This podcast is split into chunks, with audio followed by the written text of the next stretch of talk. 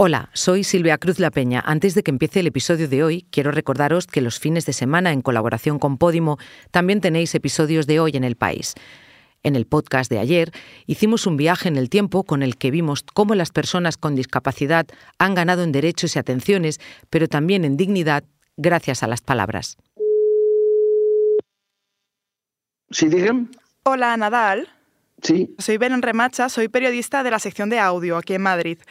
Y mira, es que te quería contactar, creo que te va a extrañar un poco, pero cuando trabajabas aquí en El País, escribiste una noticia en el año 85 que no sé si te acuerdas. Se titulaba Una joven subnormal de 15 años vive atada a un limonero en las afueras de Castellón. ¿Te suena? Me acuerdo perfectamente. Sí, sí, sí, sí. Ahora sí, os dejo con el episodio de hoy. No son noticias ni columnas de opinión. Tampoco son cartas, aunque tienen un poco de todo eso. Las newsletters nacieron en la Edad Media, cuando los comerciantes se mandaban noticias que podían afectar a sus negocios. Hoy son los periodistas quienes seleccionan la información, le añaden contextos, sus recomendaciones y nos envían un correo electrónico. Lo que nos llega es un mensaje directo, personal y sin ruido. Soy Ana Fuentes. Hoy en el país, ¿por qué las newsletters se han convertido en un oasis informativo?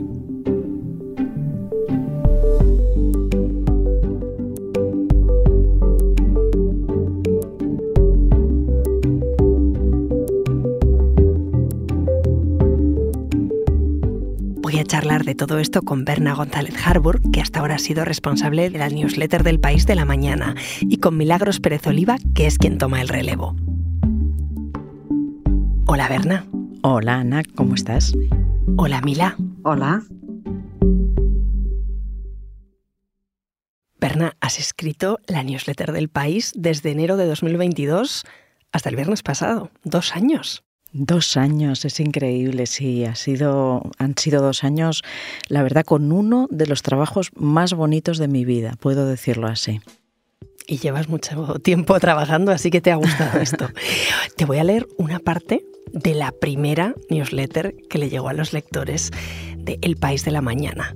Decías, hoy es mi primer día al frente de un proyecto que sustituye a la que recibíais hasta ahora. Lo emprendo con todo el respeto a vosotros y la ilusión porque os guste. Con ella intentamos seros útiles y que sepáis que hay una cara, muchas caras, al otro lado de la pantalla. Vamos a ello. Pues como decía, 22 de enero de 2022, mm, ¿con qué encargo te pusiste al frente de esto? Qué emocionante que me, que me lo leas porque no, no, lo recordaba, pero me siento totalmente identificada con ese enunciado, ¿no? Ese era mi, mi propósito. Cuando la directora me encargó y me pidió y me encargó hacer esta newsletter del País de la Mañana, me dio una instrucción o un consejo muy concreto que fue hay que hablar a los lectores al oído. Y eso fue lo que interpreté y lo que he intentado hacer. Es decir, he intentado ser muy consciente de que al otro lado había una persona, una persona muchas veces en su cama, con su café, en su pijama, eh, raramente ya trabajando. Era una carta dirigida a una hora en que la gente está empezando su día, despertando es una persona, es decir, no es todavía un ciudadano recorriendo la ciudad en los kioscos, no, es una persona en su intimidad. Y va a recibir un correo mío, firmado por mí, que soy otra persona, que resulta que soy periodista del país y que le voy a contar efectivamente al oído, en un tono muy coloquial, las noticias del día, lo que debe saber, digamos, mostrarle la ropa con la que hay que vestirse ese día si uno quiere salir a la calle bien informado.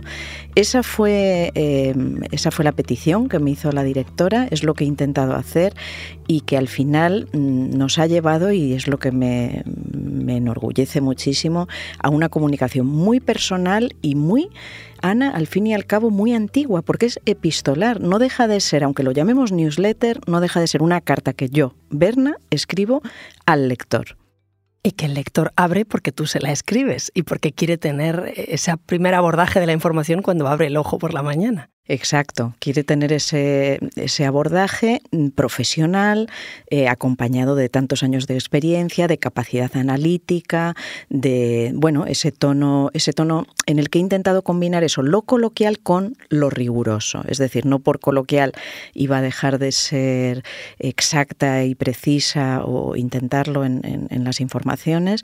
Y esa, esa combinación, esa ecuación es la que, la que he intentado desplegar. Te recuerdo más cosas. Eh, aquella newsletter, la primera, se llamaba Atención, criptoinversores. Cae el Bitcoin y llega la lupa fiscal temas eh, complicados que tú explicabas de manera muy sencilla. Eh, contabas el pinchazo en bolsa de las criptomonedas, hablabas de cómo se revalorizaban las pensiones, de, también de la separación de la infanta Cristina y de Iñaki Urdangarín, ¿te acuerdas? Fíjate, no me acordaba, Ana, la verdad, pero me acuerdo mucho de otras, ¿no? De, otras muy complicadas, como la guerra de Ucrania, la guerra de Gaza, eh, la caída de, Casado, por supuesto las noches electorales. Eh, bueno, han sido muchas cosas, muchas noticias y, bueno, siempre he intentado combinar lo político con lo social, con, con aquello que nos despertara, bueno, el interés ciudadano. Estos días atrás, por ejemplo, la sequía, la sequía que nos está eh, obligando a tomar restricciones durísimas en, Cataluña, por ejemplo. ¿Recuerdas algún día que fuera especialmente complicado? Porque el tema al final era complejo, había que explicarlo en mm, pocas frases de manera coloquial. Sí, por supuesto, el día más complicado ha sido eh, la noche en que empezó la guerra de Ucrania, fue una madrugada, eh, fue una noche infinita, porque por un lado el PP se cargó a Casado, a Pablo Casado, en una reunión en Génova que acabó a las tantas de la madrugada. Y esa misma noche, cuando ya creía haber acabado, un par de horas después de que, se, de que se cargaran a Casado, comienza la guerra de Ucrania. Putin ataca a Ucrania. Entonces fue una noche infinita en la que cada uno de esos dos temas podía haber abierto una y mil newsletters y que, bueno, demostraron que este es un trabajo que exige mm, no solo esas cosas que hemos dicho, lo coloquial, el criterio, la capacidad analítica, sino el pulso y el instinto de, estar constantemente en la última hora, porque cada mañana todavía, eso fue una, vez, pero muchas noches, si no ha sido una matanza de estudiantes en Estados Unidos, ha sido unas primarias eh, en las que gana Trump, pues, es decir, el mundo sigue y hasta las 7 de la mañana había ocasión de meter cualquier noticia. Tú llevas muchos años escribiendo y escribes columnas. ¿En qué se diferencia una newsletter de una columna al hablarle a los lectores? Bueno, el, es muy curioso que hagas esta diferencia porque la tiene, aunque creo que se me ha ido contagiando una cosa de la otra, ¿no? Pero bueno, la newsletter la he tomado como algo mucho más personal, mm, más eh, en ocasiones sarcástico, en ocasiones, mientras que la columna es, digamos, subida a un podio diferente. Pero fíjate que en las dos estás tú. Es interesante ver, ¿no? Que también es un texto de autora, una newsletter. Sin ninguna duda, y yo creo que mm, esa es la clave por la que los lectores la han abrazado con ese entusiasmo. Eh, estos días atrás he tenido decenas y decenas cada día de mensajes de despedida de personas que me van a echar de menos. A todos les digo que me sustituye una persona que igualmente lo va a hacer eh, de una forma tan profesional o, más, sin ninguna duda. Y, y bueno, ¿por qué eso? Porque somos personas, somos nuestro nombre y apellido somos mm, currículums, es decir, somos currículum andante. Tenemos 30 años de profesión en mi caso a las espaldas y he estado en todas las áreas, mm, sea internacional, nacional, sociedad, he sido corresponsal, es decir, que todo tu, tu cargamento está ahí, toda tu mochila está ahí para bien, para, para intentar ofrecer el análisis más, mm, más profesional y también desde un punto de vista personal, tanto en lo uno como en lo otro. Pues está aquí tu sucesora, Milagros Pérez Oliva. Mila, tú también tienes un bagaje de muchos años, has sido defensora del lector, redactora jefa de sociedad, redactora jefa de sociedad en Cataluña, tertuliana, y ahora coges el testigo de Berna. ¿En qué se diferencia, Mila, una newsletter de dar información y de dar opinión? Bueno, tengo todavía que cogerle el punto porque Berna lo ha hecho extraordinariamente bien, ha sabido encontrar ese punto de dar su mirada y de mm, eh, con la complicidad que comporta enviar una carta al, buzón del, lector, pues darle los, los temas principales de la jornada, pero al mismo tiempo darle ese toque personal de su valoración sobre lo que está ocurriendo. Y eso, pues bueno, me, gustaría poder estar a la altura de Berna. Intentaré esforzarme todo lo que pueda. Las newsletters no son solo cosa del país. Nuestra compañera Mariluz Peinado, redactora jefa de estrategia digital, nos explicó el género y lo que se hace en otros medios. De manera general, yo diría que una newsletter es un mensaje que se manda por correo electrónico de manera periódica, que puede ser una vez al día o a la semana o al mes, en torno a un tema. Y si hablamos de una newsletter periodística, eh, diría que es para mandarle a nuestros lectores una selección de artículos sobre una temática o una sección pero no solamente eso, sino que también hay una voz detrás del periodista que hace la selección y que muchas veces te hace una recomendación personal. Pero a nosotros sí que nos gusta mucho hablar de cartas porque muchas de nuestras newsletters, las mayorías, eh, están firmadas por periodistas con nombres y apellidos y también empiezan y tienen un tono muy de carta. Queridos lectores, ¿cómo estáis? Te preguntan. Entonces tienen un tono pues como si estuvieras escribiendo a, a una persona que sabes que está detrás, no solamente un mensaje publicitario. Es muy muy curioso porque el origen de las newsletters son literalmente cartas escritas. Em, recuerdo un reportaje de Jaime Rubio, que es nuestro editor de newsletters del periódico, en el que contaba que en la Edad Media ya había cartas, newsletters, de, que se movían entre familias de comerciantes donde se mandaban noticias que podían afectar a sus negocios, ¿no? Entonces, si a lo mejor había algún conflicto o una sequía o algo, se mandaba a grupos de personas por cartas. Y que luego, con eh, la llegada de Internet, siempre hubo newsletters, pero eran más de marketing o solamente enviando enlaces o más como una herramienta publicitaria. A partir de 2010 o así se empezó a utilizar como, como una vía periodística, ¿no? Yo creo que es casi un género periodístico como muchos de los cambios en la industria periodística, los más importantes o los más fuertes empezaron en Estados Unidos. Yo diría que en 2012 hay un punto de inflexión en el que sale una newsletter que se llama The Scheme y que estaba escrita y potenciada por dos mujeres, dos productoras de la empresa NBC, y en el que hacían un resumen todas las mañanas de las noticias del día. The Skim consiguió, ahora es una web con podcast, con vídeo, eh, consiguió, tiene ahora yo creo que 10 millones de suscriptores y eso fue un punto de inflexión. Luego también creo que hay otro punto de inflexión que es como el auge de Axios, que es un medio de comunicación que tiene una manera de contar las noticias muy esquemáticas, pero sobre todo de cómo las distribuye. Y las distribuye a través de, decenas de newsletters temáticas muy concentradas en, en un objetivo. Las newsletters son un poco un oasis en un momento en el que hay muchísima información, hay sobreinformación y a veces hay ruido, mucho ruido. Entonces yo creo que una de las claves del éxito es que si lo haces bien, en, tú como lector encuentras ahí una selección de alguien de quien te fías. En el país, el fin último de una newsletter no es conseguir tráfico, es por un lado ser capaz de dar esa jerarquía y esa selección, ser útil a los lectores y luego generar una comunidad. Ahora seguimos charlando. Enseguida volvemos.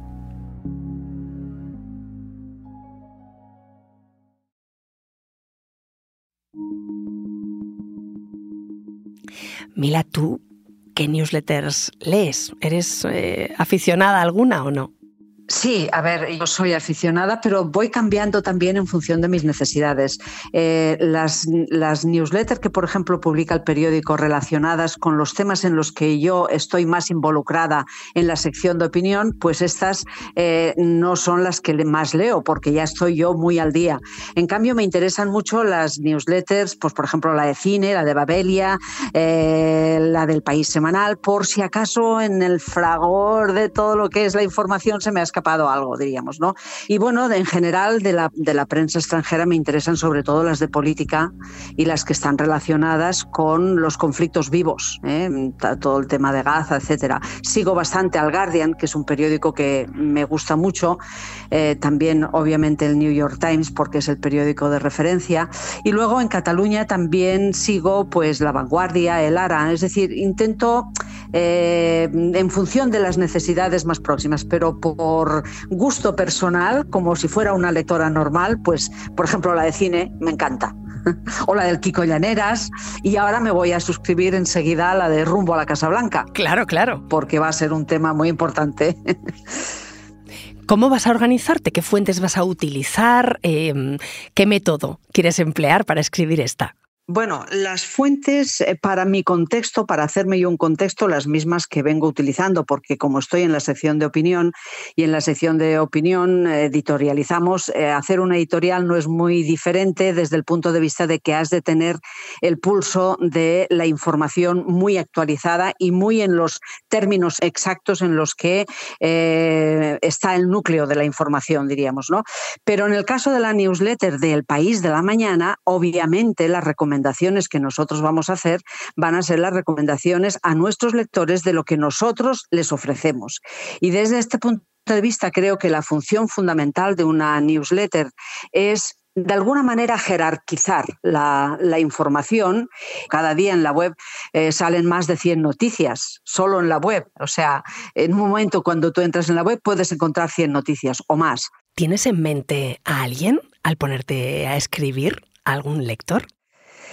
Bueno, eh, no me resulta muy difícil ponerme en la mente de un lector, porque yo he sido defensora del lector justamente tres años, tuve mucha correspondencia con muchos lectores, creo que en ese momento pude hacerme una idea muy precisa de cuál era nuestro lector medio, las preocupaciones generales de nuestros lectores, la sintonía o no que, tenían con, con determinados temas, etcétera.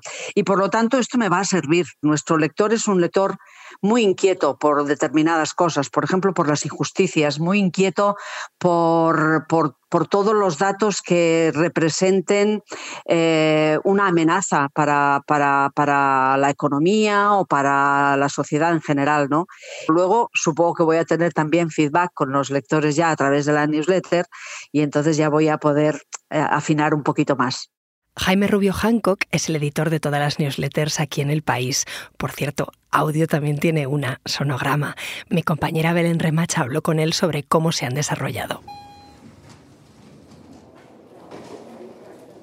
¿Has acabado de editar las newsletters de hoy? Sí, la última que me quedaba era la de Madrid, que le he hecho un vistacillo, que la han subido pronto hoy y ya, ya lo tengo todo listo. ¿Cuántas newsletters hay en el país? Cuéntanos un poco los datos. Más de 50 newsletters eh, y las siguen, hay casi 800.000 personas que siguen al menos una de ellas. Empezamos con las newsletters en el país en 2012. Eh, con, con la, la, que ahora la que heredó primero Berna y ahora heredará Mila, que era una newsletter diaria, pero solo de, de enlaces con los 6-7 temas más importantes del día y eh, a esa siguieron pues otras newsletters como pues la de Verne, eh, también ese moda, también ciencia que tuvo una primera etapa parecida a la diaria con solo enlaces y ahora Javi Salas y, Francisco Domenech la hacen ya más de autor. Y en 2021 eh, se creó en marzo la, la figura del editor de newsletters que es que es, que es mi trabajo, que es digamos, una persona eh, que se encarga exclusivamente de, coordinar y editar los contenidos de las newsletters. ¿Cómo se editan? Hay, hay, hay, un trabajo de edición que tiene que hacer cada sección, es decir, eh, em, en internacional se, se mira en la, la, newsletter y eso también tiene sentido porque, porque yo tampoco puedo saber todo, es imposible. Yo sí que cuido que, que todas salgan cuando tengan que salir, así sí que me fijo sobre todo pues, en cuestiones como, como el tono, como, como el enfoque, eh, más cuestiones más de, digamos, de, de, propias del, del formato. Eh, el País de la Mañana es el boletín que, que, escribía hasta, hasta este viernes eh, Perna y que ahora a partir del lunes pues hereda Milagros Pérez Oliva. Empezó a enviarse en enero de 2022. Em, no empezó de cero, tenía, tenía pues, eh, se enviaba la misma. Al principio se empezó a enviar a la, gente que, que, enviaba, que recibía eh, la que se llamaba actualidad diaria, que eran estos 6-7 temas de, del día de, de la mañana. y ahora tiene 105.000 personas apuntadas y una apertura, una, una tasa de apertura que está en el 48%. Una newsletter eh, normal puede recibir de media cuatro o cinco respuestas eh, por, correo, depende del autor. Por ejemplo, el Leoncho recibe muchas más. Em, pero, por ejemplo, para que os hagáis una idea, en la diaria, que sí que son estas cuatro o cinco que pueden llegar cada día, eh, cuando Berna anunció el lunes que, se despedía, recibimos antes de mediodía 26 respuestas pues eh, deseándole lo mejor, despidiéndose, agradeciendo el, trabajo anterior y este ha sido el ritmo que hemos, que hemos ido teniendo. Aparte de esos buenos deseos de la gente, que me imagino que te han, te han dado mucho gusto, ¿te han dado ideas los lectores? Sí, por supuesto, me han corregido cosas también, eso me ha encantado y se lo he agradecido siempre. Eh, me acuerdo una vez que no sé cómo, porque yo he estado en Rumanía y he estado en la Unión Soviética, puse Rumanía como país soviético y alguien me lo afeó y digo, pero ¿cómo es posible que yo haya caído en esto, que he cubierto Rumanía, he cubierto Unión Soviética y, al día siguiente respondía gracias y, y, digo, qué malas son las madrugadas, ¿no? No sé si tienes algún consejo que darle a Mila. Bueno, yo creo que, bueno, Mila se basta y se sobra para hacerlo estupendamente. Eh, lo único que yo le aconsejo es que siempre tenga en cuenta que al otro lado hay una persona, es decir, no un colectivo, no una masa, no una ciudadanía. Estás entrando en su intimidad, ¿no? Gracias, Berna. Muchas gracias a vosotras. Bueno, Mila, Berna nos decía que ha sido uno de los mejores trabajos que ha tenido como periodista. ¿Tú lo coges con ganas? Con muchísimas ganas. La verdad es que sí, porque creo que va a ser muy interesante esta etapa, no solo por lo útil que pueda ser, lo que yo pueda aportar al periódico, sino para mí también personalmente, porque imaginarme, como ha dicho Berna, al otro lado a una persona, pues la verdad es que, que me emociona. Pues mucha suerte y gracias, Mila. Gracias a ti.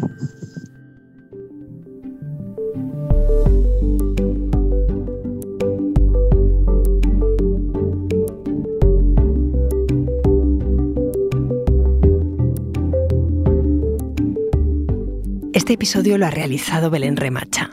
El diseño de sonido es de Camilo Iriarte, la edición es de Ana Rivera y la dirección de Silvia Cruz La Peña. Yo soy Ana Fuentes y esto ha sido Hoy en el País. Mañana volvemos con más historias. Gracias por escuchar.